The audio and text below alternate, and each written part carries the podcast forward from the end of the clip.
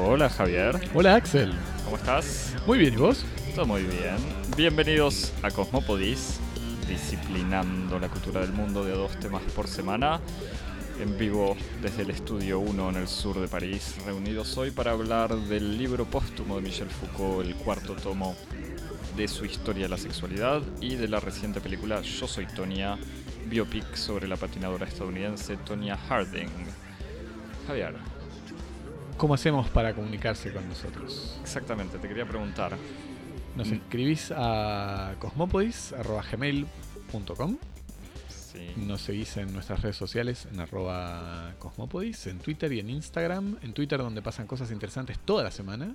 Todas las semanas. Parece que ahí tenemos un pasante o dos tuiteando recomendaciones, Sí, sí, cosas sí. que nos olvidamos de decir, cosas que nos acordamos después. Todos los días, así algo interesante, lo, lo que comentamos en el programa, eh, cosas que quedaron en el tintero, eh, referencias a la actualidad cultural, política y de todo. Cosas muy, Muy- Y interesantes. si te gustan las fotos instantáneas, Y si te gustan las fotos instantáneas y, y las ilustraciones y, y de vez en cuando alguna pequeña indiscreción de cómo se va produciendo los programas, vas a Instagram. instagram.com barra cosmopodis o Exactamente, arroba o cosmopodis. arroba como cosmopodis. Y si no, vas a medium.com barra cosmopodis, en donde están eh, todos los resúmenes de los programas y todas las indicaciones de cómo suscribirte en Stitcher, en Apple TuneIn, Podcast, en Apple TuneIn, Podcast, en Pocket Pocket, Casts, Casts Y donde quieras. y en donde quieras. Y de nuevo, gracias a todos los que siguen recomendando Cosmopodis a, a sus amigos, familia o enemigos. Si, Y como siempre les pedimos que se suscriban y que escriban eh, evaluaciones y nos pongan buenas notas, que eso ayuda a que el pod mejore su visibilidad en las bases de datos. Muy bien. Ahora, habiendo eh, prometido en uno de nuestras, una de nuestras presentaciones de Sobre todo en habiendo ter- Medium o en Twitter o en sobre- donde Sobre todo habiendo terminado nuestros anuncios parroquiales. dijimos, no, claro, pero habiendo avisado ya hace tiempo que se discutía de todo acá, desde Pochoclo hasta Foucault, o desde Foucault al Pochoclo. El pochoclo ya lo habíamos empezado a tratar. El Pochoclo lo, lo empezamos a tratar, Foucault estaba ahí en los aires eh, a veces, Estuvo en los aires, estuvo en Twitter también, en nuestro Twitter, Foucault. Eh, pero resulta que hace apenas unas semanas se publicó acá en Francia el, el último, la- el último libro. To- tocas una edición póstuma de un libro de Michel Foucault y vos, Javier, fuiste corriendo a la librería. Sí, fue, fue una experiencia interesante que si querés después podemos entrar así a la pequeña anécdota. Pero sí, se publicó el, el cuarto tomo de, de la historia de la sexualidad. Es un, un volumen de aparición póstuma, naturalmente. Eh, es el título son las, un título magnífico, como en general los títulos de Michel Foucault. Las Confesiones de la Carne, eh, que fue publicado en febrero en la casa Gallimard, en la bella, en la bella y, prestigiosísima colección de, historias de la casa Gallimard, dirigida por Pierre Nora. Eh, y es eh, un tomo que, que cierra este proyecto de la historia de la sexualidad y se publica 42 años después de la publicación del primer tomo, La voluntad de saber, y 34 años después de la muerte de su autor, Michel Foucault. Vamos a restituir algunas informaciones sobre el autor. Michel Foucault, que, fue, que nació en 1926 en la ciudad de Poitiers y que murió en 1984 en París, fue un filósofo e historiador francés, profesor del, del Collège de France entre 1970 y 1984, ocupando la cátedra de Historia de los Sistemas de Pensamiento, y es sobre todo célebre por sus investigaciones sobre historia de instituciones y saberes clave en la organización de los estados y de las sociedades modernas, como la psiquiatría, la prisión, la medicina, la economía y los saberes gubernamentales. Entre algunos de los libros más famosos que podemos citar se encuentran La historia de la locura en la época clásica, publicado en 1961, su tesis de, doctorado, dedicada a la, a la historia de, de los saberes y de las prácticas alrededor de, la locura. Las palabras y las cosas, una arqueología de las ciencias humanas, publicado en 1966, eh, sobre una historia conceptual de las distintas ciencias eh, sociales. Y Vigilar y Castigar en 1975, una, historia de las instituciones y de las prácticas penales en la modernidad. La historia de la sexualidad es un, texto, digamos, es la serie de, volúmenes que van a ser los últimos volúmenes que va a publicar Foucault, eh, que eh, comienza justamente, es un proyecto editorial que comienza luego de Vigilar y Castigar, en los que se interesa eh, sobre los modos en los que la sexualidad es el objeto de, ciencias y, de saberes como un método de gobernar la conducta de los individuos. Sí, justamente te voy a interrumpir. No, es una especie de historia ilustrada de la sexualidad. No. no, no, claro. Y, ni siquiera es una historia de las prácticas sexuales, es al revés. No, no, es justamente, es, va un poco al revés en todo sentido. De hecho, el primer volumen, La voluntad de saber, en 1976, eh, un libro que muchas personas leyeron como una especie de, de, reacción, un poco, un antirreflejo de, de toda la revolución sexual de los post años, post 1968, eh, en un periodo en donde se anunciaba en alguna medida el advenimiento de, de, una sociedad en donde los goces y los placeres habían sido finalmente liberados de todos los mecanismos que los habían reprimido durante durante siglos, en particular bajo el, influjo de, la moral sexual cristiana.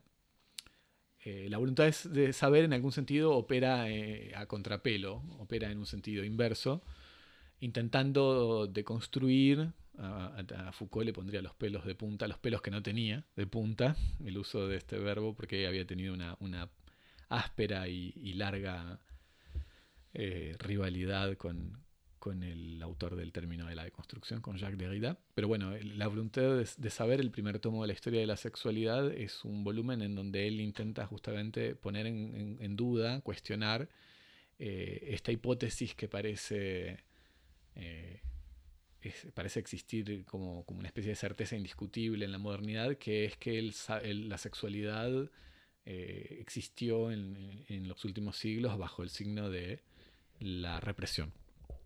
Y eh, Foucault dice, y sin embargo, en los últimos, eh, durante la modernidad, lo único que vemos es una proliferación del discurso y de los saberes sobre la sexualidad. ¿Cómo puede ser que por una parte tengamos una sensación de que la sexualidad se vive bajo el modo de la represión y que al mismo tiempo exista cada vez más discursos médicos, éticos y jurídicos sobre cómo practicar la sexualidad correctamente, eh, de modos que sean favorables para la salud, que sean útiles para la sociedad, para el desarrollo demográfico, etcétera, etcétera, etcétera. Y bueno, este es el, tema del primer volumen de la historia de la sexualidad, la voluntad de saber. Sí, primer volumen muy recordado por la introducción Nosotros Victorianos, Exactamente. donde explica este tema de la supuesta liberación sexual que, que no es tal. Y en mi recuerdo, el segundo capítulo, o el tercer capítulo, que se llama Método, donde habla de la cuestión del poder. O sea, es un libro que habla no, no poco de sexualidad, pero habla de sexualidad no, no como prácticas, sino como un, un espacio de disciplinamiento social. O sea, vos Exactamente. No, sí, como, como una instancia clave eh, para el gobierno de las conciencias y de los cuerpos de los individuos. Es justamente la sexualidad es como esta especie de, punto en donde se cruza eh, la moralidad y la vida de los cuerpos de un modo muy problemático y que Foucault intenta eh, interrogar primero en, el, en, el, periodo que formaba parte de su periodo de predilección o casi de, de especialización, que era la modernidad.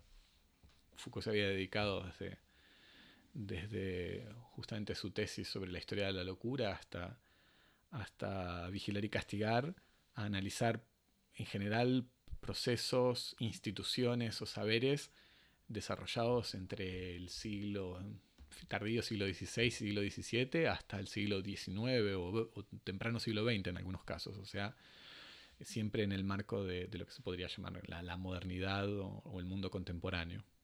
Y en, mi recuerdo, o sea, la voluntad de saber, este, el primer volumen de la historia de la sexualidad es, eh, eh, no sé si apto para todo público, pero digamos, no, necesariamente un filósofo eh, gran conocedor de Foucault lo puede disfrutar, sino cualquier persona que está en, ciencias sociales en general, por lo menos. Y, yo me acuerdo de este, libro es tan eh, revelador, digamos, sobre este tema de la... sobre todo la parte del poder que me había interesado a mí, pero me acuerdo haber eh, empezado el segundo volumen, y quizás el tercero también, y ahí estar decepcionado, por lo menos desde mi punto de vista, porque ahí se transforma en una especie de filosofía, o, eh, sea, vuelve hacia atrás en la historia. Y ahí ya me, pareció, me parecieron libros más eh, alejados, por lo sí, menos. Bueno, es interesante porque eh, lo que vos decís es muy cierto. El, el modo en que la voluntad de saber, este primer tomo de la historia de la sexualidad, interpela muy directamente a, estudiantes o especialistas de ciencias sociales tiene que ver, entre otras cosas, por el modo que tiene de cohabitar un espacio de, trabajo o un canon o un corpus, en el sentido en el que Foucault no trabaja como la mayoría de los filósofos antes de, Foucault o incluso la tradición más académica de la filosofía, no trabaja con, el, con un canon estrictamente filosófico, es decir, no comenta únicamente autores de filosofía, como es la tradición filosófica, sino que hace filosofía o problematiza filosóficamente, conceptualmente, textos que son textos ajenos o periféricos al campo de la filosofía. Y en este sentido, el hecho de compartir eh, estos materiales con otras disciplinas le permite un diálogo muy, muy fecundo, por ejemplo, con los campos como la sociología, el derecho, la historia de la medicina, la, pedagogía, etc. Efectivamente lo que ocurre eh, en, este, en el pasaje del primer al segundo y tercer tomo de la, de la historia de la sexualidad es un desplazamiento que es al mismo tiempo un desplazamiento cronológico y un desplazamiento de corpus. Dos palabras muy muy rápidas para no, extenderme mucho sobre, sobre estos pequeños detalles, pero que son importantes. Foucault cuando presentó el proyecto de la historia de la sexualidad, eh, él tenía pensado desarrollar, eh, desplegar el proyecto en seis tomos. Eh, estos seis tomos iban a tener los siguientes temas. El primer, bueno, el primer volumen es La voluntad de saber. El segundo volumen se iba a titular La carne y el cuerpo y era, iba a ser un volumen dedicado a la construcción conceptual y práctica de la experiencia del cuerpo como carne en la tradición cristiana. El concepto de carne, de lo carnal, es clave en un modo de problematizar justamente la subjetividad como la vida del cuerpo y la vida del espíritu dentro de la tradición cristiana.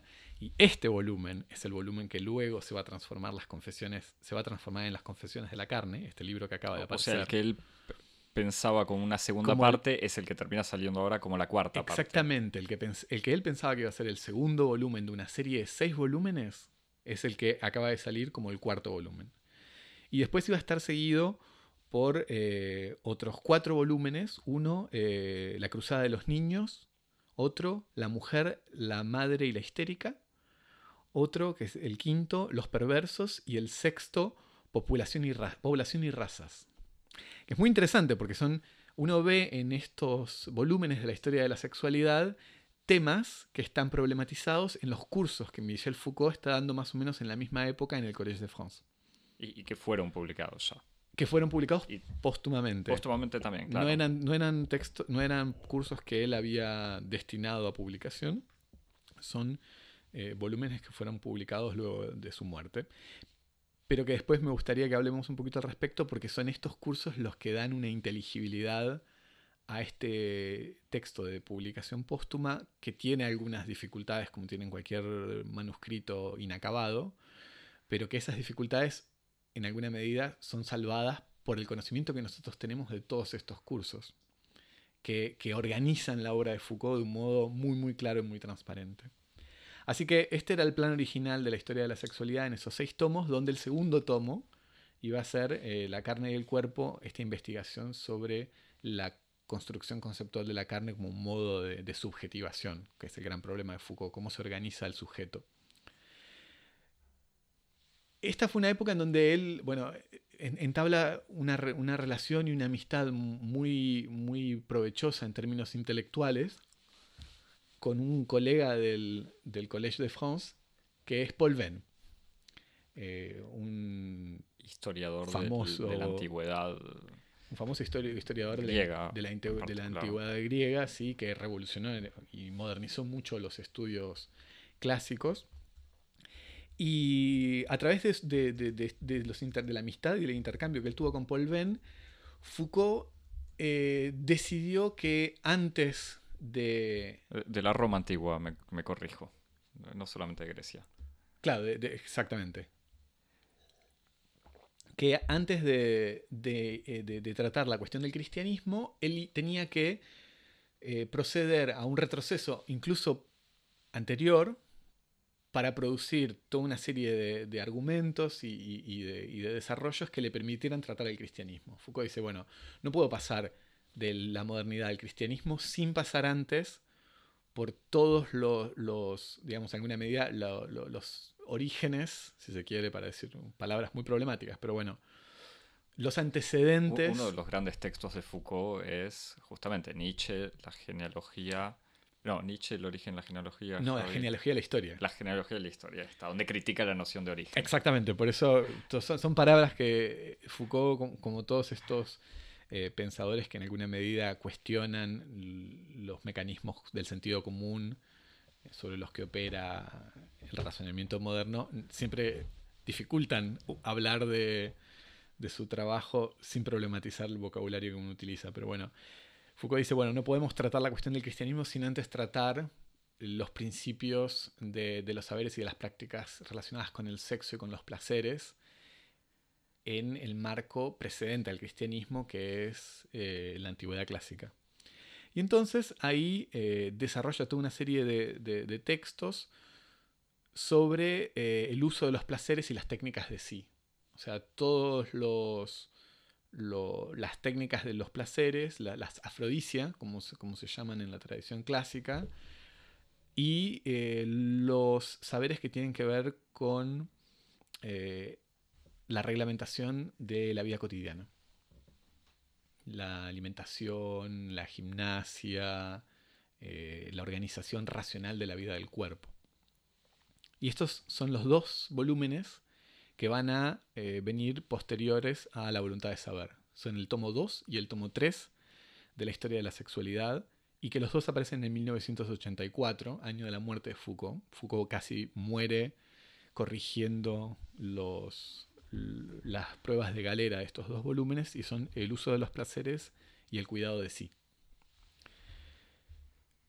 Y queda el, manuscrito de este cuarto volumen, que en algún momento fue titulado La carne del cuerpo y que luego más adelante él va a cambiar, cuando va cambiando el plan general de la obra, cambia el título y le pone un nuevo título muy importante que es Las confesiones de la carne, de David Lacher.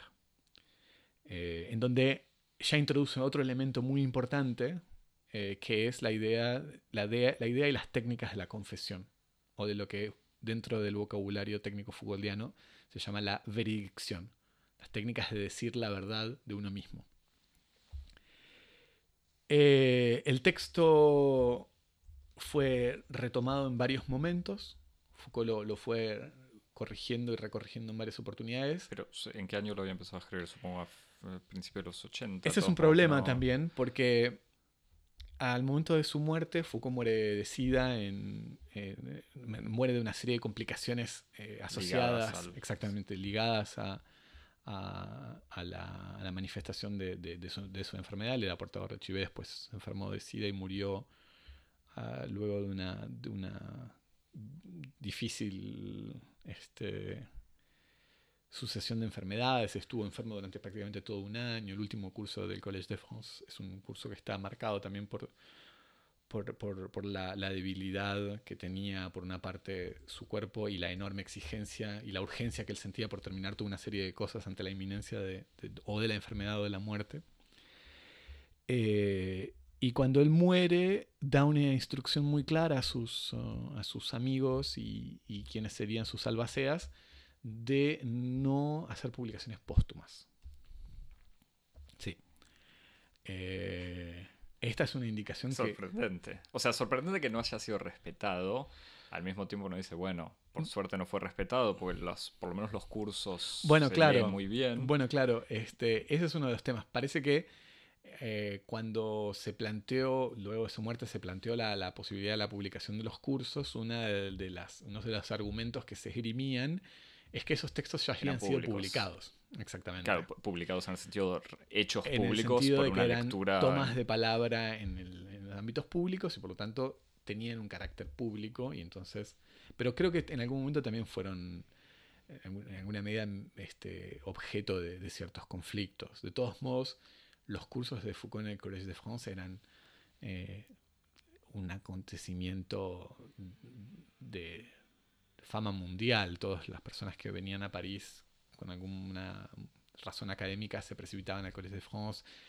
Eso es muy divertido. Cada vez que uno lee los cursos de Foucault, el, primer episodio, el primer, la primera clase, Foucault está durante dos páginas disculpándose por las condiciones en las que la gente se instala, con varias salas, etc. Y entonces desde, desde, los primeros momentos circulaban las grabaciones y las desgrabaciones de los cursos de Foucault. O sea que estaban circulando esos textos y en alguna medida la voluntad de consolidarlos en una edición definitiva eh, no, traicionaba. traicionaba la voluntad de Foucault en el sentido en el que lo que hacía era producir una versión definitiva de esos textos que circulaban de cualquier manera. Eh, los volúmenes fueron publicados en son, no los tengo anotados cuántos, pero son del 70, del 70 al 84. Hay un curso por año, excepto el año 76-77, que fue un año que Foucault se tomó sabático. Pero si no, son, bueno, estos 14 años de cursos eh, que, que, dieron lugar a, 14 o 13 o 14 libros. Y eh, luego se publicaron todos los artículos y todas las conferencias de Foucault. Esta es la otra gran importante publicación póstuma, en, francés por lo menos. Con conferencias y entrevistas. Con conferencias, entrevistas, tomas de palabras públicas, en dos volúmenes que se llaman Dichos y Escritos. Y después, Cuatro volúmenes en realidad. ¿Son cuatro volúmenes? Son, ah, cuatro la, edición originales. claro. Claro, la edición original fueron cuatro, después se, se, consolidó en dos volúmenes. Y luego hay algunos otros pequeños textos periféricos. siempre aparecen nuevas cosas. Pero este era el, el, el, volumen que tenía casi una dimensión mítica, que todo el mundo lo conocía por su título y no se sabía muy bien cómo, cómo, estaba, cómo estaba el manuscrito. Y bueno, en la nota de, preparación que, el editor del manuscrito presenta en el volumen, Frédéric Gros, se, trata de justificar eh, justamente la toma de posición de, eh, una, de la menor intervención editorial posible. Ya que Foucault no quería ediciones póstumas, los editores intentaron eh, reducir al mínimo indispensable el aparato crítico. Así que en este sentido, para responder a tu pregunta, no sabemos muy bien cuándo escribió qué cosa. No es como eh, otros manuscritos póstumos en donde cada uno de los capítulos o cada una de, las partes está señalada en qué año está escrito. Entonces es, es, un poco difícil saber en qué periodo entre 1976 y 1984 escribió Foucault estos textos. De todos modos es medio eh, tentador de ratos a establecer paralelos con los cursos o con las conferencias que él publicó que están en dichos y escritos, pero de todos modos da la sensación de que Foucault los va retrabajando. Sí, y bueno, si era el segundo tomo que estaba previsto, no sería sorprendente que haya empezado casi al mismo tiempo Exactamente. el primer volumen, o justo después del primer volumen. Sí, y que, y que fue retrabajando a medida que iba terminando los otros dos volúmenes que se transformaron en una suerte de prólogos o de, antecedentes de, este, de este título sobre el cristianismo. Que, bueno, finalmente es un manuscrito bastante más eh, completo de lo que algunas personas esperaban en un comienzo. eh, es un, libro que naturalmente no tiene el, el, acabamiento que tienen los libros de Foucault. Los libros de Foucault no solamente son libros de una extraordinaria inteligencia y una sorprendente erudición, sino que están, se caracterizan por, ser el producto de una pluma exquisita, de libros que son fascinantes en, su factura y en su desarrollo narrativo. Eh, las confesiones de la carne en ese sentido es un poco más eh, fragmentario, es un poco más áspero. Eh, las, las, demostraciones y los comentarios se presentan de un modo más inmediato, sin introducciones, con pocas transiciones, pero en alguna medida es como una especie de edificio en donde uno ve, toda la, estructura. No, están los ornamentos, no están las transiciones, pero los, eh, los cimientos y, todas las estructuras que, que unen un piso a otro están ahí y se ven con claridad.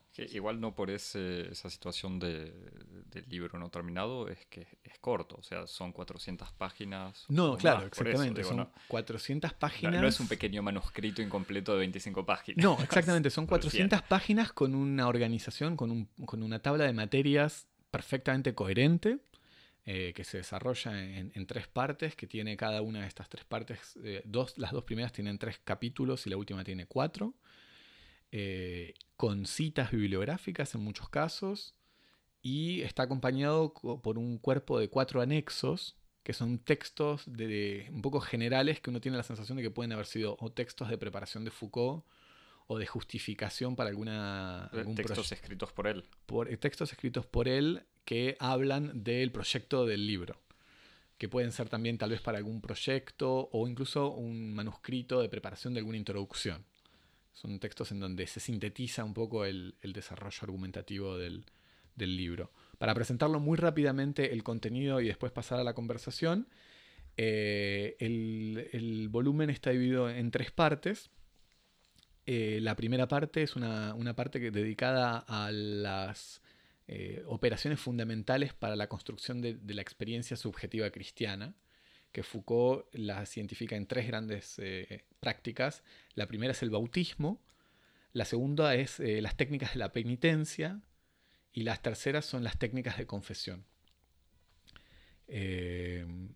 la segunda parte es una segunda parte sobre la virginidad, en la que Foucault comenta a autores, en la mayoría de ellos también son o filósofos, romanos o, los padres de la iglesia, los primeros teólogos del, temprano cristianismo.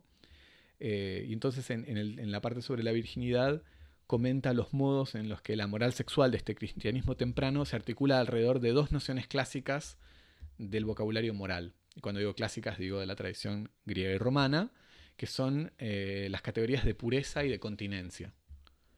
Eh, y en este sentido, la, moral sexual se articula alrededor de dos prácticas, que uno es la, el mantenimiento de la virginidad, de la pureza del cuerpo, y la otra de la continencia, de, no, de la abstención sexual, como una técnica justamente de mantenimiento de la pureza. Y la tercera parte, que es una parte muy muy interesante, que es sobre el matrimonio, y, sobre la, eh, centrado alrededor especialmente de la disputa de San Agustín con los pelagianos. Los pelagianos son una, una doctrina dentro de la iglesia cristiana temprana que luego fue eh, declarada en el concilio de Orange, creo, como una... concilio de... Orange.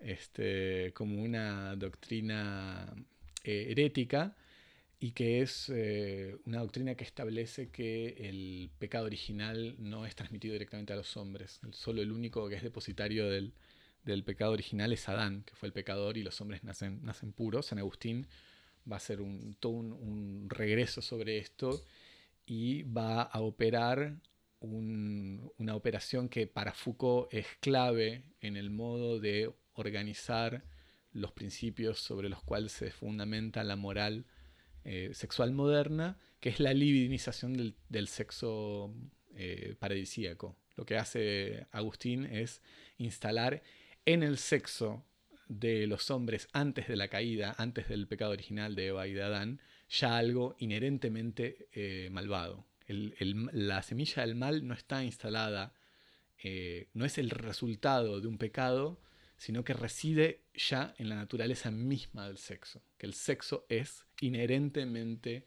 eh, un acceso al mal. Y entonces, dentro de este, de, este, de, este, de este nuevo paradigma de la sexualidad, el matrimonio es la institución que permite legitimar y regular esta vida sexual que es inherentemente pecadora eh, y que se necesitan justamente instrumentos eh, e instituciones que permitan practicarla de un modo pío.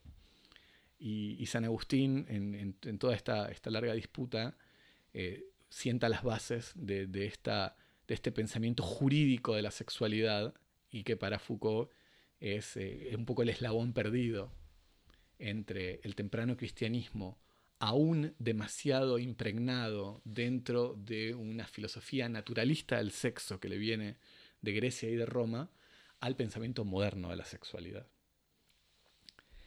Eh, estos son los, tres grandes, los tres grandes momentos del libro, las tres grandes partes, y, que van en la dirección justamente de una de lo, que, de lo que Foucault después va a llamar una ontología histórica de nosotros mismos. Esto es muy interesante porque Foucault acá reemplaza la palabra modernidad por nosotros. Y esto se ve en el, manuscrito. En, varios momentos en donde Foucault se refiere a la modernidad, dice nuestra eh, moral sexual, nuestro, eh, eh, nuestra Sí, nuestros valores. Nuestros valores, nuestras representaciones del cuerpo, y por nuestra hay que reemplazar moderno. Hay como toda una especie de, modificación de lo que es el, vocabulario a propósito de la periodización, que es muy, muy interesante. Y entonces, justamente te escucho toda esta presentación. Eh, ¿qué, qué, tengo que recordar de este libro, Javi? No lo voy a leer ahora. Algún día lo leeré, si querés bueno. O, cuáles son las pistas que te parecen interesantes agarrar hoy en 2018? O sea, ¿por qué se publica hoy, más allá del, fetichismo? Hay muchas cosas muy interesantes. Una es que a mí me parece que es muy interesante en el sentido en el que eh, ilumina, por ejemplo, una cierta tradición del pensamiento biopolítico posterior a Foucault, eh, que sin, este, sin el conocimiento de este texto y de algunos textos que ya habían sido publicados de Foucault que permitían ver esa conexión, pero que no lo permitían ver de un modo tan claro, resultaban un poco, entre comillas, extravagantes o sorprendentes a la hora de la elección de sus fuentes. ¿De qué estoy hablando específicamente? Por ejemplo, de la obra de Giorgio Agamben. Eh, Agamben, que es un, filósofo que, en alguna medida es un, continuador de, de la obra de Foucault, opera sobre este desplazamiento, haciendo un análisis de, ciertos mecanismos que caracterizan, por ejemplo, la razón política o la razón gubernamental moderna, pero en lugar de ir a... Por moderna... Por moderno queremos decir nuestras, como diría Foucault, actuales, exactamente. O sea, actual siglo XX, XXI. Exacto. Pero en lugar de, de analizar los orígenes de estas prácticas y de estos saberes en las prácticas y saberes modernos, él va a leer eh, dos textos de la patrística cristiana o del derecho canónico. Por dar un, ejemplo muy concreto, que es un ejemplo que, a mí me, tocó leer e incluso asistir a los cursos en donde Agamben preparaba este trabajo, que es eh, El Reino de la Gloria, que es un, volumen en donde Agamben hace una especie de genealogía de la organización gubernamental del pensamiento liberal, en, el sentido en el que la organización del gobierno del sistema liberal está como organizado por, manos, por una mano invisible, que es la mano del mercado, y toda una serie de instancias técnicas que lo único que hacen es materializar esta, esta razón abstracta de, de la soberanía.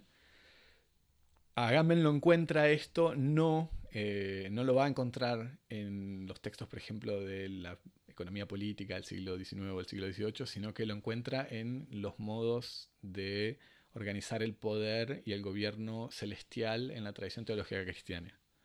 Entonces muestra, por ejemplo, todos los, los, tratados teológico-políticos en donde se explica que el gobierno angélico eh, está eh, organizado de modo tal en donde Dios reina y los ángeles gobiernan y, Dios gobierna por principios que son eh, eternos, pero que no exigen de él una movilización material. Están ahí. Él es una especie de garante de las reglas del juego. Pero los que organizan y ponen en funcionamiento esos principios son instancias que están por debajo de él, que no reinan, sino que gobiernan. Y que son como, los, tecnócratas. Exactamente, son los, los tecnócratas del mundo celestial. Esto es un ejemplo. Quiero decir, uno no hubiera esperado que para hacer una crítica de la organización del poder en, el, en, la modernidad, dentro de las doctrinas liberales, uno para entender eso tendría que ir alejarse y hacer una especie de, flashback a la teología cristiana. Pero cuando uno ve estos trabajos, estos trabajos de Foucault, ve claramente que existe, eh, que existe esta especie de, de continuidad posible entre la razón moderna y el cristianismo. El cristianismo como una especie de momento eh, de entrada a la modernidad, que a mí, si querés, lo que me parece interesante como para pensar, reorganiza un poco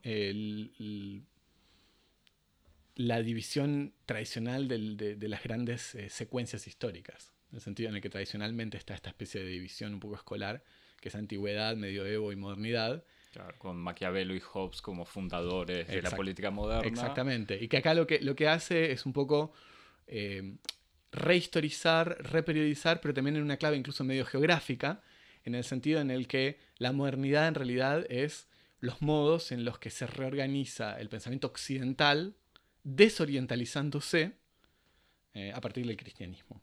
Como eh, el cristianismo es una especie como de filtro de toda la tradición griega, romana, mediterránea, consolidándose en lo que va a ser el pensamiento medieval, que ya es una forma como de premodernidad. Pero, o sea, escuchándote y sin conocer para nada los detalles ni del libro de Foucault, ni necesariamente la historia de las ideas medievales o la antigüedad, al decir esto, o sea, decir como, bueno, en el fondo los orígenes de la política moderna están o existen desde hace dos mil años, no es lo mismo que decir, ah, esto siempre fue así o esto...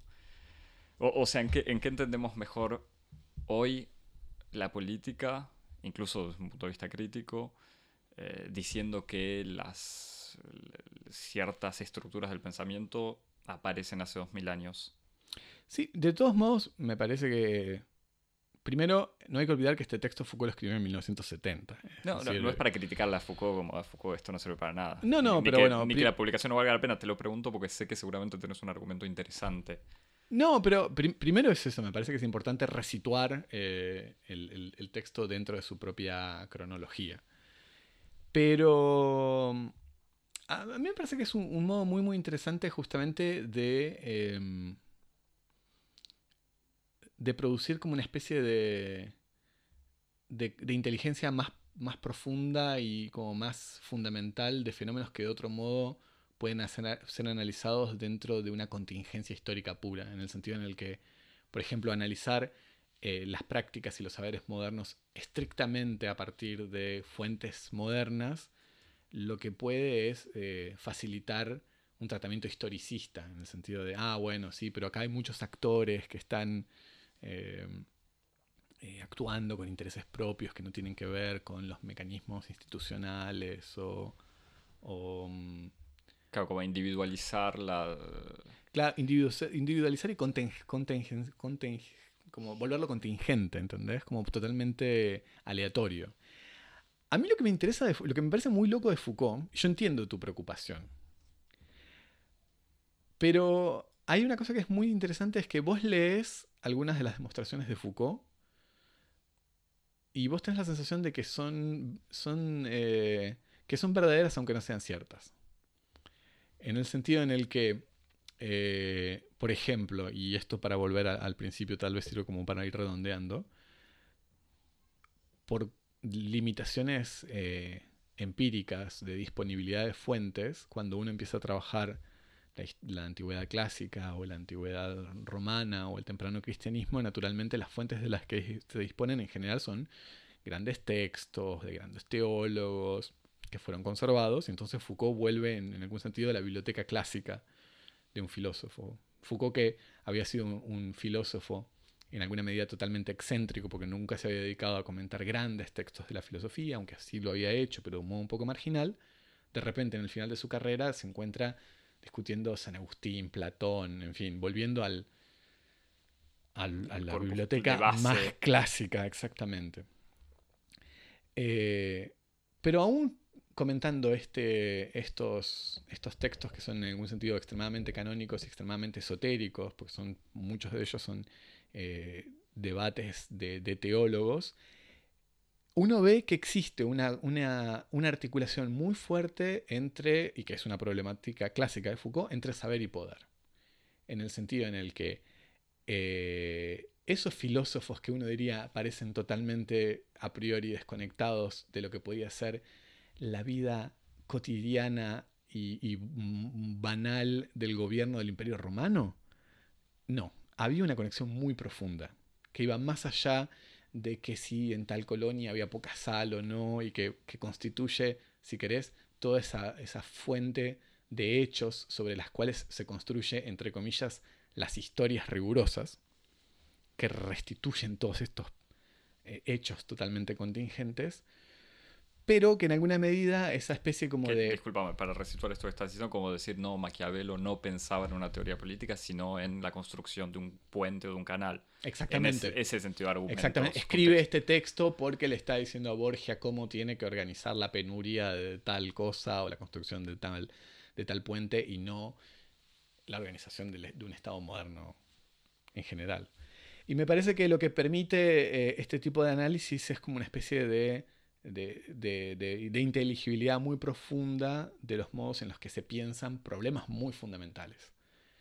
Eh, problemas como, por ejemplo, cuál es la relación justamente entre eh, el gobierno de los individuos y la reglamentación de la sexualidad, eh, que es como un problema fundamental para Foucault. Para Foucault, la sexualidad es como el espacio en donde la vida de los individuos, sus conductas, y, la organización de sus, vidas, en el sentido casi biológico del término, eran un objeto de la política.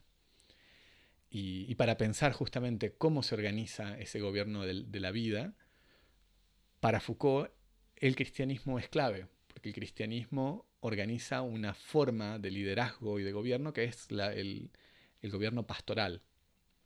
El pastor como eh, como una razón gubernamental que acompaña, que cuida, que reúne, eh, que es un gobierno que, que, tiene que dar cuenta del rebaño. Y eso es una especie como de primer momento muy importante para pensar la razón gubernamental y la economía del poder en una época premoderna, pero que continúa a existir bajo otras formas en, en la modernidad parece que es muy, muy interesante y que vale la pena leerlo, aunque sea para eso. Me, me, gusta eh, esta especie de conclusión que, que, estás dando, porque justamente antes yo anotaba eh, el, el plan de, de, Foucault del libro con los. Eh, esta cuestión del bautismo, la penitencia, la confesión, la virginidad, el casamiento, que son elementos que existen hoy en día. O sea, cualquier grupo reaccionario, anti-aborto, anti, anti-casamiento igualitario va a seguir reivindicando estos principios. Exactamente. Pero, lo que es interesante justamente no es discutir esos grupos hoy en día como diciendo, ah, estos son conservadores y reprimen, sino ir hacia cuando ese tipo de valores eh, formaban parte de la sí, de la ética, digamos, de cada individuo. y sobre todo porque Foucault diría, bueno, no es que ahora somos más libres. No, no, por eso. Es que ahora estamos reorganizando los modos en los que se gobierna la, sexualidad y la vida de los individuos. Lo importante es no ver eh, al cristianismo como una especie de barrera que ahora fue derrotada y ahora somos libres, sino como un, primer modo de organización de la vida de los hombres, en un sentido este, moderno, si se quiere. Para, para, para Foucault me parece que el cristianismo funciona así, como una especie de capítulo cero de la modernidad y que este capítulo y que este libro y la voluntad en alguna medida de suprimir la categoría de modernidad dentro de su vocabulario va en esta dirección. Como el cristianismo como ese momento que nos separa de los de, la antigüedad y de nosotros. Como un poco como se discutía en el siglo XVIII eh, eh, la relación entre los modernos y los clásicos, que, es una, gran discusión en, en el siglo XVIII. Me parece que Foucault la reorganiza y la organiza como entre la época antigua y nosotros. Bueno. Ah, para leer, es un texto fabuloso, muy muy interesante. Muy bien, buenísimo. Eh, ¿Alguna otra lectura para acompañar o, Uh, o alguna recomendación? No sé si pensaste en algo así. O sea, yo recomendaría, pero porque no leí este, el primer volumen de la historia de la sexualidad, la voluntad de, la voluntad de saber. sí, sí, sí. Y me acordaba que no lo estaba buscando en mi casa y alguien- le presté el libro, lo digo ahora al aire, aunque no se lo habré prestado a algún oyente, pero alguien me robó dos libros, La voluntad de saber y El Foucault de Deleuze, Ah, bueno, que es, está es- buenísimo es lo que para iba a decir. entender. Hay dos textos, me parece que son como. que tienen. son por razones muy distintas, son dos textos interesantes para empezar a leer Foucault. El primero yo diría que es la lección inaugural del Collège de France, su primera. El orden del discurso. Exactamente, su primera conferencia en el Collège de France, que es el orden del discurso, que fue publicado en un volumen separado, en donde él presenta como una especie de gran programa de lo que va a ser su obra de ahí en adelante, 1970 en adelante. Eh, y después el otro libro que está muy bueno, que es el Deleuze de Foucault. Es perdón, el Foucault de Deleuze, que Gilles Deleuze, filósofo francés, también contemporáneo y amigo de Foucault, escribió un libro sobre la obra de Foucault tras su muerte. Y es un libro muy interesante que, como diría nuestro, nuestro amigo David, es un libro interesante aunque totalmente falso. en el sentido en el que reapropiándose de un modo absolutamente idiosincrático de la obra de Foucault, produce una imagen que es al mismo tiempo muy fiel y al mismo tiempo totalmente no Foucauldiana de la obra de Foucault. Así que es muy, muy interesante también como, como experiencia de abordaje de... Y, y que lo hace obra. bastante claro, o por lo menos por eso totalmente. será o no será completamente fiel, pero lo, Absolutamente. Deleuze, un filósofo con gran reputación por ser muy oscuro en sus propios textos filosóficos, tiene una, al mismo tiempo una carrera paralela como comentador de textos de la tradición filosófica y estos textos de comentarios son de una, de una claridad meridiana.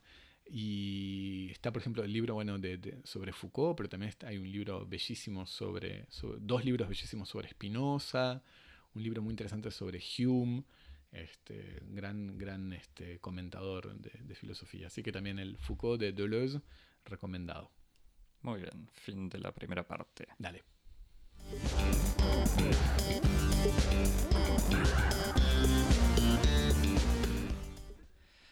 Muy bien. Después de... Después de Foucault, el Pochoclo.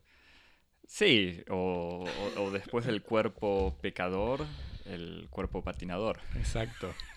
Pero un cuerpo siempre, siempre en infracción, siempre en falta. y disciplinado. Y siempre disciplin- víctima de la disciplina. Muy bien.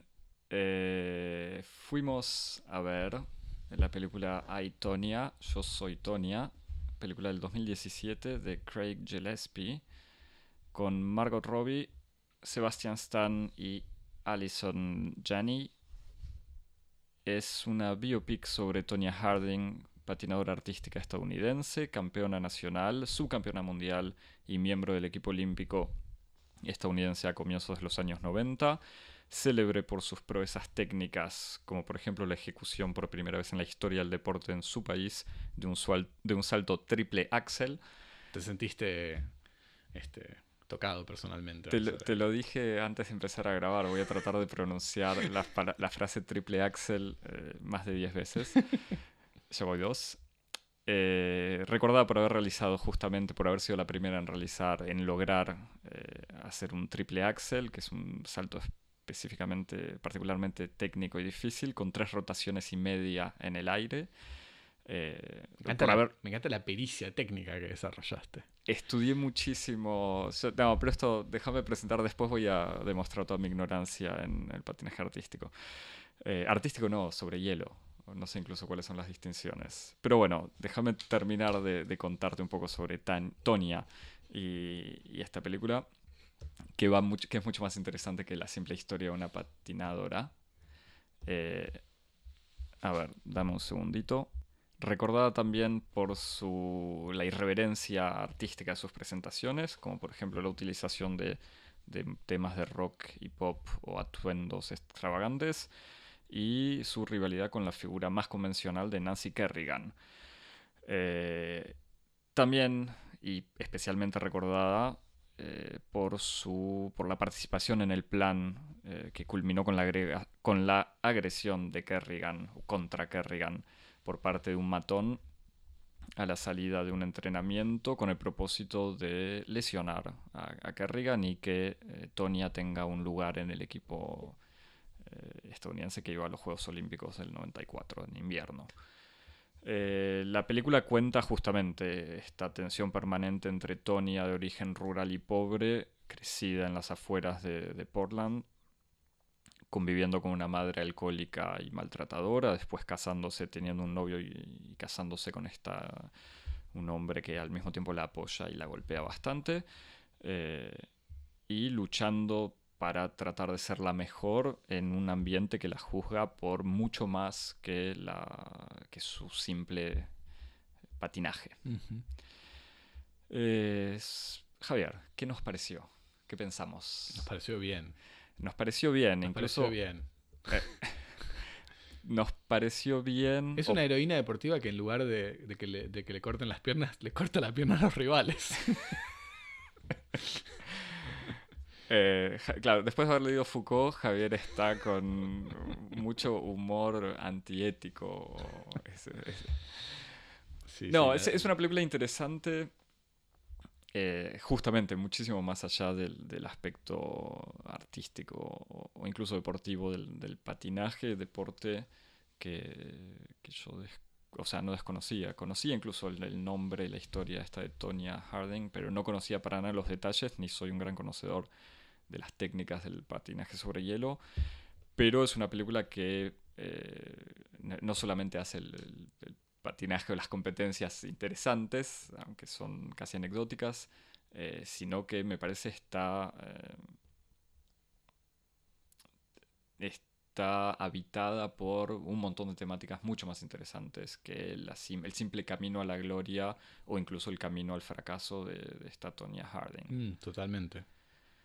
Eh, desde un punto de vista formal, la película tiene algunos elementos interesantes. O sea, al ser una biopic, digamos, en los últimos ya 15 años o 10 años me parece que hay no sé cuántos biopic por año. O sea, están... Ah, no, había prestado atención a eso. Sí, es algo... No, no, sé cuántos por año en realidad, pero sí me parece que es algo de los últimos 15, 20 años que hay una profusión de biopics que hace que debería existir un catálogo de formas del biopic. Eh, esta película tiene como, como decisión de retomar como una especie de forma de documental, filmando entrevistas con los actores, obviamente los actores representando eh, personas reales y con una placa que, aparece al principio de la película explicando que son entrevistas reales, ¿no? que está basado en entrevistas reales, supuestamente. Con, un, e, hay casi un epíteto que acompaña, que dice como basado en las, en las entrevistas eh, totalmente delirantes y locamente contradictorias eh, con Tonya Harding y con el marido. Tonya Harding, su ex marido, su madre, un amigo del marido y su ex eh, entrenador. Ah, su ex entrenador, es cierto, sí, sí. y al mismo tiempo, a partir de estas entrevistas, se va deslizando hacia una narración clásica donde... Sí, se intercala más bien. Claro, se va intercalando. Pero lo que empieza como casi un, documental, un falso documental como The Office, eh, se transforma en una película mucho más clásica con momentos en donde los... Eh, vuelven a aparecer estas entrevistas comentando o escenas que, que vemos o explicando opiniones bastante contradictorias de los actores. Sí, igual con, una puesta en escena interesante, porque hay como eh, las, secuencias que, remiten a esta especie de registro documental, eh, que son las entrevistas, tienen eh, un encuadre y, como una, escenografía absolutamente televisivos. los personajes se presentan como un poco, poco grotesco, como aparecen las personas cuando hablan en la tele, con unos encuadres medio feos y eh, sí, en la cocina o en el living de la casa, sentados incluso sí, con un encuadre. Con una voluntad de resaltar lo más grotesco de la realidad, la realidad como lo más grotesco, mientras que las escenas que remiten a, la, a todos los acontecimientos pasados eh, ya están en una, como dentro de una convención narrativa visual totalmente cinemática. O sea, más, no sé si no hay incluso una diferencia de factor. Estaba pensando en eso, la verdad que no, me acuerdo, pero las casi entrevistas seguro que están sí. filmadas en un formato cuadrado de 1 a 1 y que las escenas, digamos, del, del pasado de Tonia están en un formato 16-9, como Mm. ancho. Y ahí sí, como con una, una cierta incluso estetización, este, un lenguaje visual que, difiere mucho de esta especie de imitación del estilo televisivo de las entrevistas.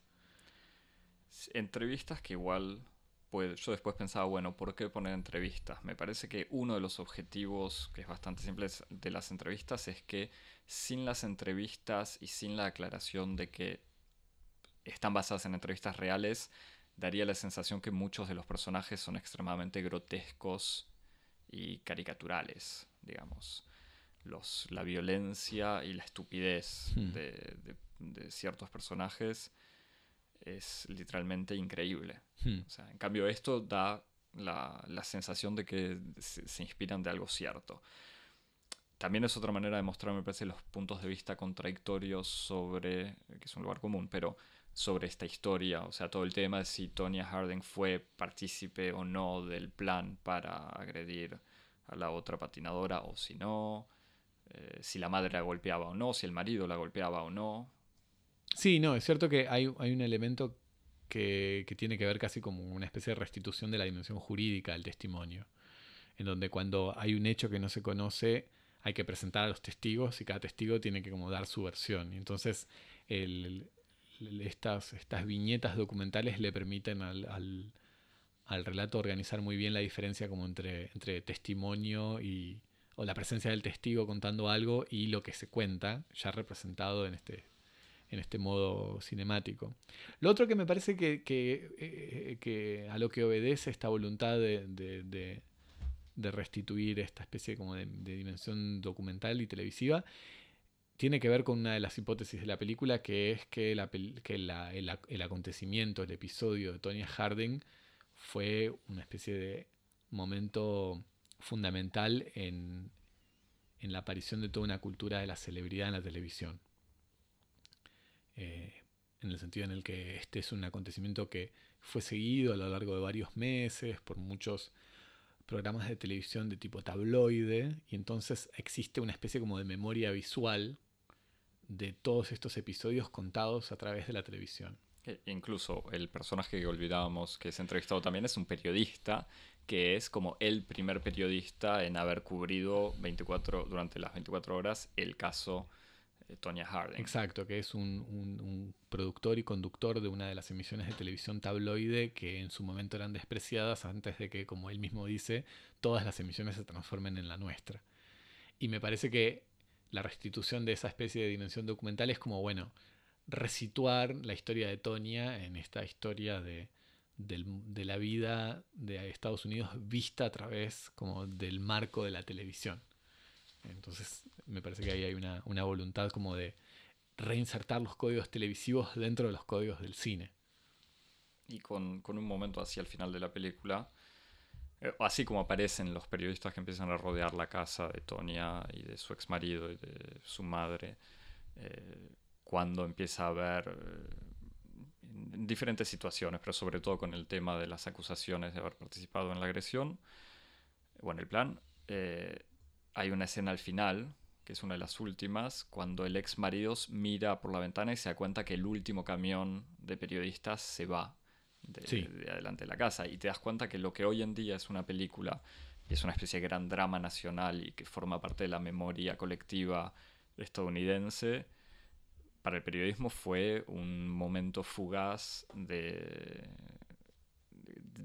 iba a decir de información, pero de entretenimiento en el fondo. Exactamente. Y es un entretenimiento que para el ex marido eh, fue el, no sé si el peor momento de su vida, pero que le arruina y le cambia la vida completamente. Para Tonya Harding obviamente le arruina la carrera. eh, pero para la prensa fue un episodio y ni nada más. Sí, sí, me parece que está muy... Y esa es también como... Es, es un...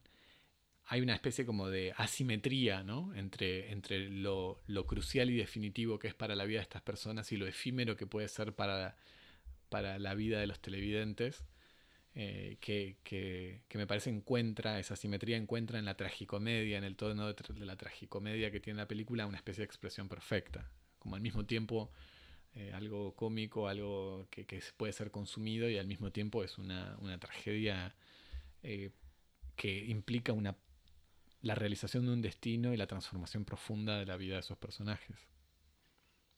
Después otra cosa que me pareció interesante, que lo, lo hablábamos un poquito antes, es que a mí me, me, hizo acordar un poco a las películas de Scorsese. Sí, te lo dejé, te, sabía que lo ibas a decir, por eso te lo dejé picando, pero hay un elemento formal más. Claro, sí, y, y, yo pensaba como no es, no, no, no parece tampoco para nada casual, en el sentido en el que hay algo en esa especie como de, de estilo cinematográfico, por una parte exuberante, eh, un poco prepotente, un poco avasallador, eh, y al mismo tiempo desprolijo, eh, sin, sin, sin, ningún tipo de, preocupación por el respeto de, las convenciones en, en, en, su dimensión en la que el respeto de las convenciones en alguna medida opera como un mecanismo para invisibilizar los procedimientos, en el sentido en que eh, las convenciones clásicas del relato es lo que permite oscurecer el hecho de que el relato es un relato.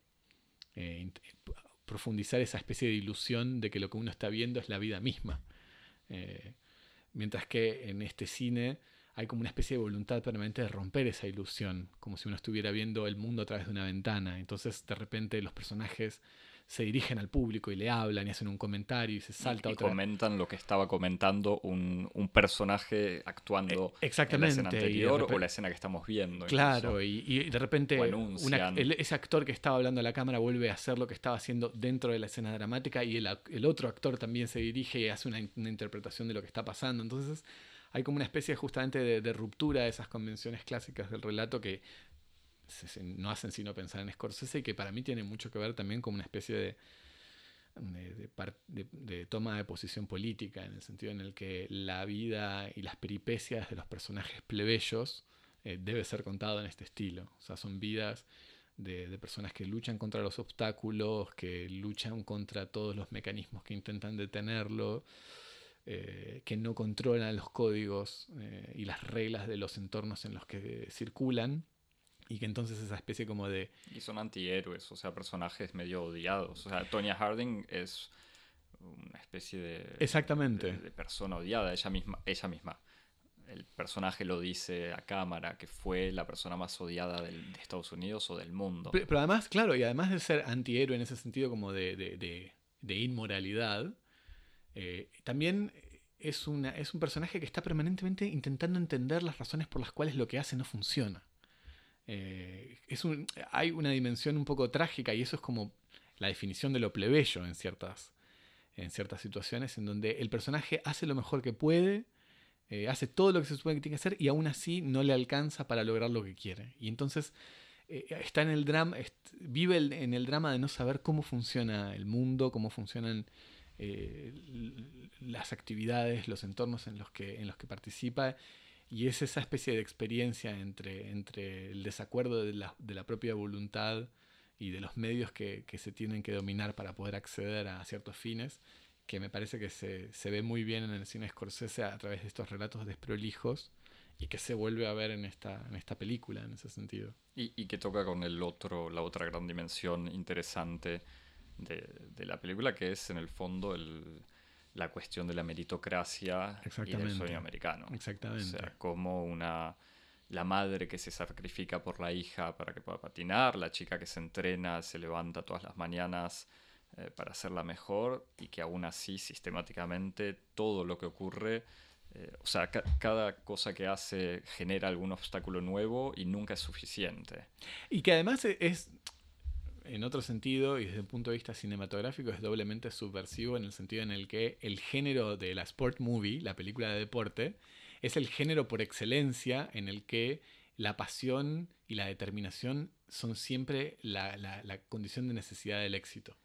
El héroe siempre tiene que atravesar una serie de pruebas, de obstáculos que parecen que son eh, inabordables, pero gracias a su determinación y a su talento siempre logra obtener sus objetivos. Eso es básicamente el relato típico de la sport movie. Tiene, un momento, incluso la, la, película, un momento, ser maravilloso, quizás exagero, pero sí, cuando me parece cuando empieza, va a empezar el tercer acto, en realidad, que es cuando ella empieza a prepararse para los Juegos Olímpicos, resulta de su carrera, después del 92, su carrera empieza a declinar. Eh, y en el se entera, su ex entrenadora la va a buscar a su trabajo en un restaurante sucio donde fuma en, las pausas que tiene, en las afueras, un lugar horrible, y la entrenadora la va a ver y le dice, nada, no sé si te enteraste, pero se anuncia que los próximos Juegos Olímpicos no van a ser dentro de cuatro años, sino dentro de dos años. Como diciéndole, todavía podés lograrlo. Entonces ahí Tonia dice, estoy gorda, no me entreno, tomo mucho, pero no importa, lo voy a intentar. Y hay un, casi un montaje tipo Rocky, donde ella está literalmente haciendo las mismas cosas que hizo Rocky. Eh, corriendo en el bosque cargando, no una carcasa, pero algo parecido. creo. Eh, botellas llenas de agua. Cortando, creo que como... No, empujando leña, haciendo crossfit antes. Exactamente. Eh, y ese momento que en la... Ya no, no, me acuerdo qué música tenía, pero es un momento de pura excitación donde uno no dice, vamos Tonia, ahora sí lo vas a lograr, pero uno mismo sabe que no, que al revés, que todo este entrenamiento va a ir y chocar directamente con esta situación de la, de la agresión de, de su rival o contra su rival. Eh, es, eh, o, sea, todo el tema de la, de la, meritocracia aparece desde la primera escena, incluso desde la segunda escena cuando aparece, eh, bueno, la madre lleva a, Tonia con cuatro años a, a patinar y a buscar una, una profesora pero incluso en su primera competencia, o sea, su primera competencia a los 16 años o 18 años, que ella patina, logra técnicamente todo lo que todo lo que sabe y que según dice ella es mucho mejor que las otras y el jurado no le da el mismo puntaje que, que a otra chica y lo que le explican es que porque ella no patina muy bien, pero que no evalúan solo eso. sí, y que además eso ocurre al final, porque me le, le vuelve a ocurrir sistemáticamente, en realidad. Le ocurre dos o tres veces. Eh, le ocurre dos o tres veces eh, que ella no entiende por qué no le, ponen malos puntajes o no le ponen los puntajes que ella merecería. Pero al final de la película ella persigue a un jurado hasta el, hasta el, estacionamiento de, la pista de patinaje. le impide salir de, Sí, sí, le golpea la ventana. la ventanilla y, el, y el jurado baja la ventana y le dice, bueno, el problema es que eh, este deporte no es solamente un deporte, sino que es un vehículo de ciertos valores. Y vos no, no encarnás los valores que nosotros queremos, que la asociación de, de, patinaje pretende que un campeón encarne. Vos representás a nuestro país, le dice. Vos representás a nuestro país. Exactamente. Y te falta, le dice algo así como tenés que tener una buena familia. O te falta la, historia de una buena familia. Por los valores, lo que dice es como la familia. Este, pero incluso, no sé si también nos dice como la, la madre, la familia, el marido, eso. Eh, entonces por eso ella vuelve a contactar a su madre con la que se había peleado y vuelve a contactar a su marido eh, golpeador de quien se había divorciado. Pero incluso antes, en sus primeras competiciones, le dicen, tu ropa no está bien, eh, no, bueno, el tema de la música también, las uñas pintadas, un montón de elementos que poco a poco ella eh, o sea, entiende porque le dicen que se lo saque, que no funciona, que se vista mejor, ella dice, no tengo plata, e incluso cuando se termina, cuando se saca el, esmalte, eh, de todos modos, eh, ella va a insultar a, la gente, o sea, tiene toda una manera de ser, o sea, no, no quiero caer en, con, clichés sociológicos, pero es una especie de sociología de manual, o sea, de exigirle a alguien ser de una manera que no se puede aprender, o sea, o naces y aprendes maneras de hablar, de, moverte, eh, que, se incorporan de manera natural, entre comillas, en tu familia, eh, pero no le puedes exigir a eso, justamente a esta Tonia, pero que al mismo tiempo en todo el discurso este del sueño americano de la meritocracia le dice que ella puede, o sea que si lucha y se entrena eh, de manera exigente y dura, ella puede ser la mejor. Entonces tiene toda esta este tema, además pasando por esta especie de danza bastarda que es el patinaje sobre hielo. O sea, es como con formas de la danza, pero al mismo tiempo es un deporte en donde hay una nota al final, o sea, hay un resultado y gana supuestamente el mejor. Eh, y se puede entrenar, o sea, no es una cuestión de buscar como la belleza, sino ser el más fuerte, el, mejor, el que logra los, los movimientos o las formas más complicadas. Eh, el que es superior a, otros, digamos. Que sí, y, y, al, mismo tiempo es, eh, es un deporte en donde hay como una especie de, margen de arbitrariedad, en donde, donde en alguna medida el sistema puede corregir las aberraciones. Eh, ¿Qué quiero decir por esto? Que el sistema de notación, el sistema de evaluación, tiene un puntaje atlético y un puntaje artístico puntaje atlético eh, está otorgado sobre la base de la dificultad de los trucos realizados y la perfección de su ejecución. Esa parte es como objetiva, entre comillas, y tiene que ver con la dimensión técnica y atlética de los, este, participantes. Pero después la presentación artística es la presencia, la ropa, y ahí hay como un espacio de arbitrariedad en donde pueden entrar justamente estos, eh, estos, estas, este, mecanismos de corrección. Si no nos gusta ese, ese candidato, lo liquidamos. Que eso no ocurre en otros deportes como el atletismo, por ejemplo, donde el que llega, el que corre más rápido gana. No es que después hay un análisis de si. Este, no, hay como. corrió lindo. Incluso, digamos, el paralelo con Rocky en esta película es eh, bastante obvio. O sea, es bastante obvio por toda este, esta forma de película de deportes y de triunfo. Y al mismo tiempo, porque ella lo explicita diciendo: Yo me entreno como Rocky pero justamente, Rocky en el fondo hay puntaje en el boxeo, pero el puntaje es más puntaje si pegaste más, nada más. O sea que Rocky sea. Eh, Aunque también puede haber, puede discutirse, pero sí, pero. No, pero no es. Está bien, el jurado en el boxeo también puede ser problemático, pero en el fondo es el, knockout o, nada más.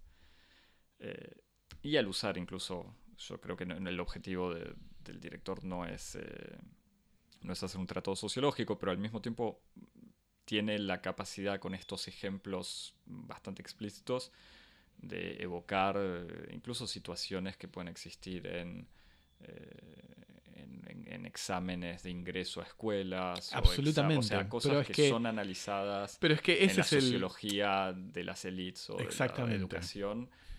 Y que esta película las presenta de manera muy cruda, pero muy fina y eficaz también. O sea, y muy violenta, porque además la frustración de Tonia que le grita al jurado, que le dice cómo puede ser que, la otra chica tenga mejor nota si yo lo que hice fue mejor. Y, además me parece que hay, otra cosa, hay como dos, mitos importantes que están eh, criticados y puestos en duda en la, en la, película de un modo bastante crudo. Uno es el de la meritocracia, el de que alcanza con la pasión y la determinación y el talento, porque ella es una patinadora talentosísima en en un sentido sí, muy, muy, muy llano de la palabra. Uno de sus grandes logros fue haber hecho un triple axel. En la primera, la primera estadounidense que hizo un triple axel en una competición. Exactamente. Y, y entonces teniendo esta pasión, esta determinación, esta dedicación y este talento, aún así no le alcanza. y después el otro, el otro elemento interesante es, es como una especie de, de, de, de, crítica de lo que es el fair play en el sentido en el que solo son castigados los débiles cuando rompen las reglas. En el sentido en el que lo, terrible de, Tonia es que ella se ve en el centro de un, plot, en el centro de una trama, de la que ella no es tampoco responsable directa y que, tiene que ver con, este, este plan organizado por, por un, individuo, un amigo muy, muy, muy estúpido de, su, de su ex marido que decide contratar unos matones para agredir a... Para amenazar, supuestamente al principio es para amenazar a esta otra patinadora y que esté nerviosa, pero sin que se entienda muy bien cómo se transforma en ir y romperle la rodilla con una... Exacto, y ella se ve en el centro de todo esto y termina siendo la que paga más caro todo porque bueno, sus, su, este, su marido y su supuesto guardaespalda eh, terminan haciendo Ocho meses penas de prisión. presión. Pero que en el fondo con la vida, con la vida que tenían, la, quizás hubiesen hecho, hubiesen tenido que hacer ocho, que pasar ocho meses en prisión por cualquier Exact- otro, otra exactamente, historia. Exactamente. Y, y ella, en cambio, se ve este, obligada a. se, le, se- se le suprime su, su afiliación a la sociedad americana de esquí y prohib- se le prohíbe la práctica oficial de- del deporte como competidora o como entrenadora para toda su vida. Y En- siendo un personaje justamente, y una persona, porque eso es una- la persona de Tony Harding, que no tenía ni estudios, ni nada, y lo único que tenía, su única pasión, su único espacio de, de- de realización personal es el patinaje, se le quita todo. Ella termina pagando el precio más caro. O sea, es el eslabón en algún sentido más débil de, de- de todo el... De, de- de todo ese deporte y termina pagando las consecuencias más caras de, de esa especie de, de- complot totalmente delirante, esa conjura de necios. Que es otro- o sea, tiene que ver también con un tema que es recurrente en la película, el tema de la culpa. Están todo el tiempo diciendo, no es mi culpa o es culpa de tal cosa, es culpa del otro. O sea, la madre que le dice, si no te fue bien, es culpa tuya. Eh, Tonia que de golpe dice, me fue mal porque se me rompió el patín. O es culpa de mi marido, el marido que dice es culpa mía o es culpa de no sé quién. Cuando en el fondo todos estos fracasos justamente no son culpas individuales, sino son una especie de culpa so- O por lo menos Exactamente. la, la película claramente Eh, demuestra durante toda la película que la culpa no es solamente de ella o no es solamente del marido, sino una especie de, de- de- de crítica bastante directa y sorprendente de la sociedad estadounidense. Claro, y que eso en alguna medida es como una especie de. De, como restitución delirante de la causalidad, en el sentido en el que fenómenos que son extremadamente complejos, en donde juegan un montón de, fuerzas, eh, se resumen en yo tuve la culpa porque se me rompió el patín. O en otra escala, como bueno, este, si, si tenés talento, todos los otros obstáculos los vas a poder salvar. O sea, hay como en en esas simplificaciones, justamente lo que, lo que desaparece es el factor multicausal. Y lo que la película restituye es todas esas fuerzas que aparecen eh, actuando contradictoriamente y que dificultan, en primer lugar, una operación clave en la moralidad norteamericana, que es, como vos decís, la distribución de culpas y méritos. Eh, y, en- y justamente cuando hay una, una especie de, de racionalidad un poco más compleja, en donde aparecen elementos multicausales, esa atribución de premios y castigos es extremadamente difícil. Y, y si además si le quitan todo eh, a, a Tonya con esta exclusión, es que también incluso en la película los momentos en donde patina son como los únicos momentos de libertad eh, y, de felicidad de alguna manera eh, absoluta. O sea, son que incluso son las únicas escenas donde está sola eh, y, no habla, Ujú. pero que está como realizándose. Es, En una vida que por otra parte está marcada por el sacrificio de, de poco dinero, este, condiciones materiales de muchísima estrechez y sobre todo permanentemente hostigadas por sus figuras más cercanas, afectivas, como su madre, su marido, que están todo el tiempo este, o agrediéndola físicamente o, o afectivamente. Pero por eso, el momento del patinaje no es ni siquiera solamente el momento de, de la revancha social, aunque sí lo es. eh, No, no, eh, es de- Lo dice de alguna manera, pero es el, el- como el Casi de espacio. emancipación subjetiva. Totalmente, es como el espacio donde puede ser eh, ella. Eh, ¿Algún. Sí, lo, lo último que me pareció interesante, que habíamos también, me parece, charlado cuando, cuando vos me contaste cuando la viste, es que termina en los últimos momentos, que creo que incluso es cuando vos, Es Cuando- este momento cuando se va. cuando vos mencionaste que se van los camiones de, de- del patio, digamos, del patio frontal de la casa, de- del marido de Tonia, se van y en, como en un segundo plano se ve la televisión prendida y se ven escenas de la cobertura en tiempo real de la detención de O.J. Simpson. Produciendo como una especie de montaje intelectual en donde uno tiene hasta, hasta la sensación de que esos móviles que se van de, de la casa del marido de Tonia se van a cubrir. Este, obviamente no ocurre porque no es el mismo lugar, pero hay como una especie de efecto eh, que te indica no, eso. no solo se van a cubrir, se van para ser filmados en otra película. Exactamente, exacto.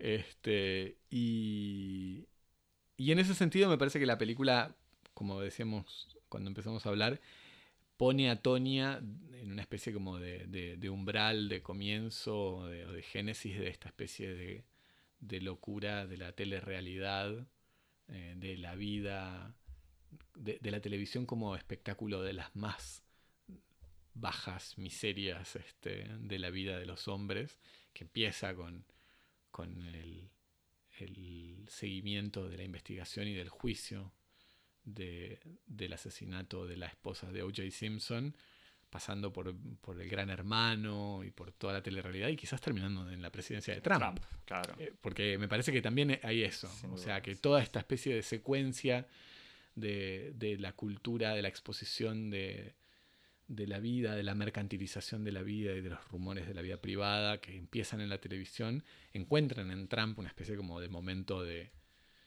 de emergencia y de materialización de algo que parecía del orden del simulacro, que no tenía efectos reales, que era puro entretenimiento, de repente invade el campo de lo, de lo más real, que es como la, política en cierto sentido. Y entonces la película me parece que pone eh, a, este, a esta especie de vida infame, para volver a Foucault, Foucault que es autor de, de un libro en donde eh, se, restituyen las vidas de los hombres infames, vidas de narradas, restituidas biográficamente eh, en el marco de procesos penales, de asesinos y de, y de, otros, de otros tipos de, infractores de, la ley. Del siglo XVIII. Del siglo XVIII. Eh, me parece que esta película la pone a, a, a, Tonya como una especie así de una mujer infame, este, que, que da una especie de puntapié a toda esa especie de, de cultura de, la celebridad y de la infamia, ¿no? que, se, que se desarrolla en la televisión a partir de, entonces, de los mediados de los años 90. Y, con cierto tono crítico, eh, o sea, con una mirada sobre los Estados Unidos bastante sorprendente. Sí, sí, sí. Que me eh, que entendí cuando me dijiste que el director es australiano. Sí, sí, sí. O nacido en Australia y que vive en Estados Unidos desde hace 30 años, pero digamos que tiene una mirada... Eh, alejada o algo exterior de, todo ese mito y esa mitología. Sí, que hasta bromeábamos y decíamos que hasta podría ser puesta como una serie y una relación con Belleza Americana, ¿no? Otra película así muy, muy cruda, tragicómica, sobre, sobre la vida de una familia blanca suburbana con una casa con, con cercas blancas y perro y etcétera, y que en el interior de, de esa apariencia de perfección todo el mundo se está este, desmoronando. Película dirigida otra vez por Sam Mendes, un director que no es norteamericano. Entonces vemos otra vez estas miradas sobre lo norteamericano desde, desde, lo más profundo de los elementos clásicos de la cultura americana. Exactamente, pero con una mirada un poco excéntrica o, no sé cómo decirlo, pero oblicua este, por, por directores no norteamericanos. ¿Qué recomendamos para ver? Eh, yo la verdad que no... O sea, Rocky es como obvio. Después de patinaje, quizás chequear para, para los que le interesa el canal Vox de YouTube, o sea, youtube.com barra Vox B corta. Tiene un par de videos sobre patinaje, artístico en honor a los recientes Juegos Olímpicos de Invierno y explican el triple axel. El triple axel, esta figura tan importante. Creo que, hay un cuarto, un cuádruple Axel también. Es mejor todavía, seguramente. Cuanto más Axel, mejor. A mí no se me ocurre algo. Después tal vez este, se lo dicto al pasante y lo ponen en Twitter. En, Twitter, lo subiremos a Twitter. Pero, pero bueno, ¿te dieron ganas de ir a patinar? Sí, muchas. Este, me voy ahora a ir ya mismo a patinar. O algún otro deporte así de deslizamiento. Muy bien. Javier, si eh, durante la semana nos querés escribir. Nos escribís a cosmopodis.gmail.com Si nos querés seguir en Twitter. Nos seguís en arroba cosmopodis, que es el mismo usuario con el que nos puedes seguir en Instagram. Ya que bien, y así sabes que salimos todos los viernes. Salimos todos los viernes. Y si querés estar seguro de que salimos el viernes, te suscribís. Lo mejor es suscribirte. Te suscribís eh, en Apple Podcast si sos... Eh, usuario de, de iPhone o en Android en Pocket Cast, Teacher, sí, TuneIn.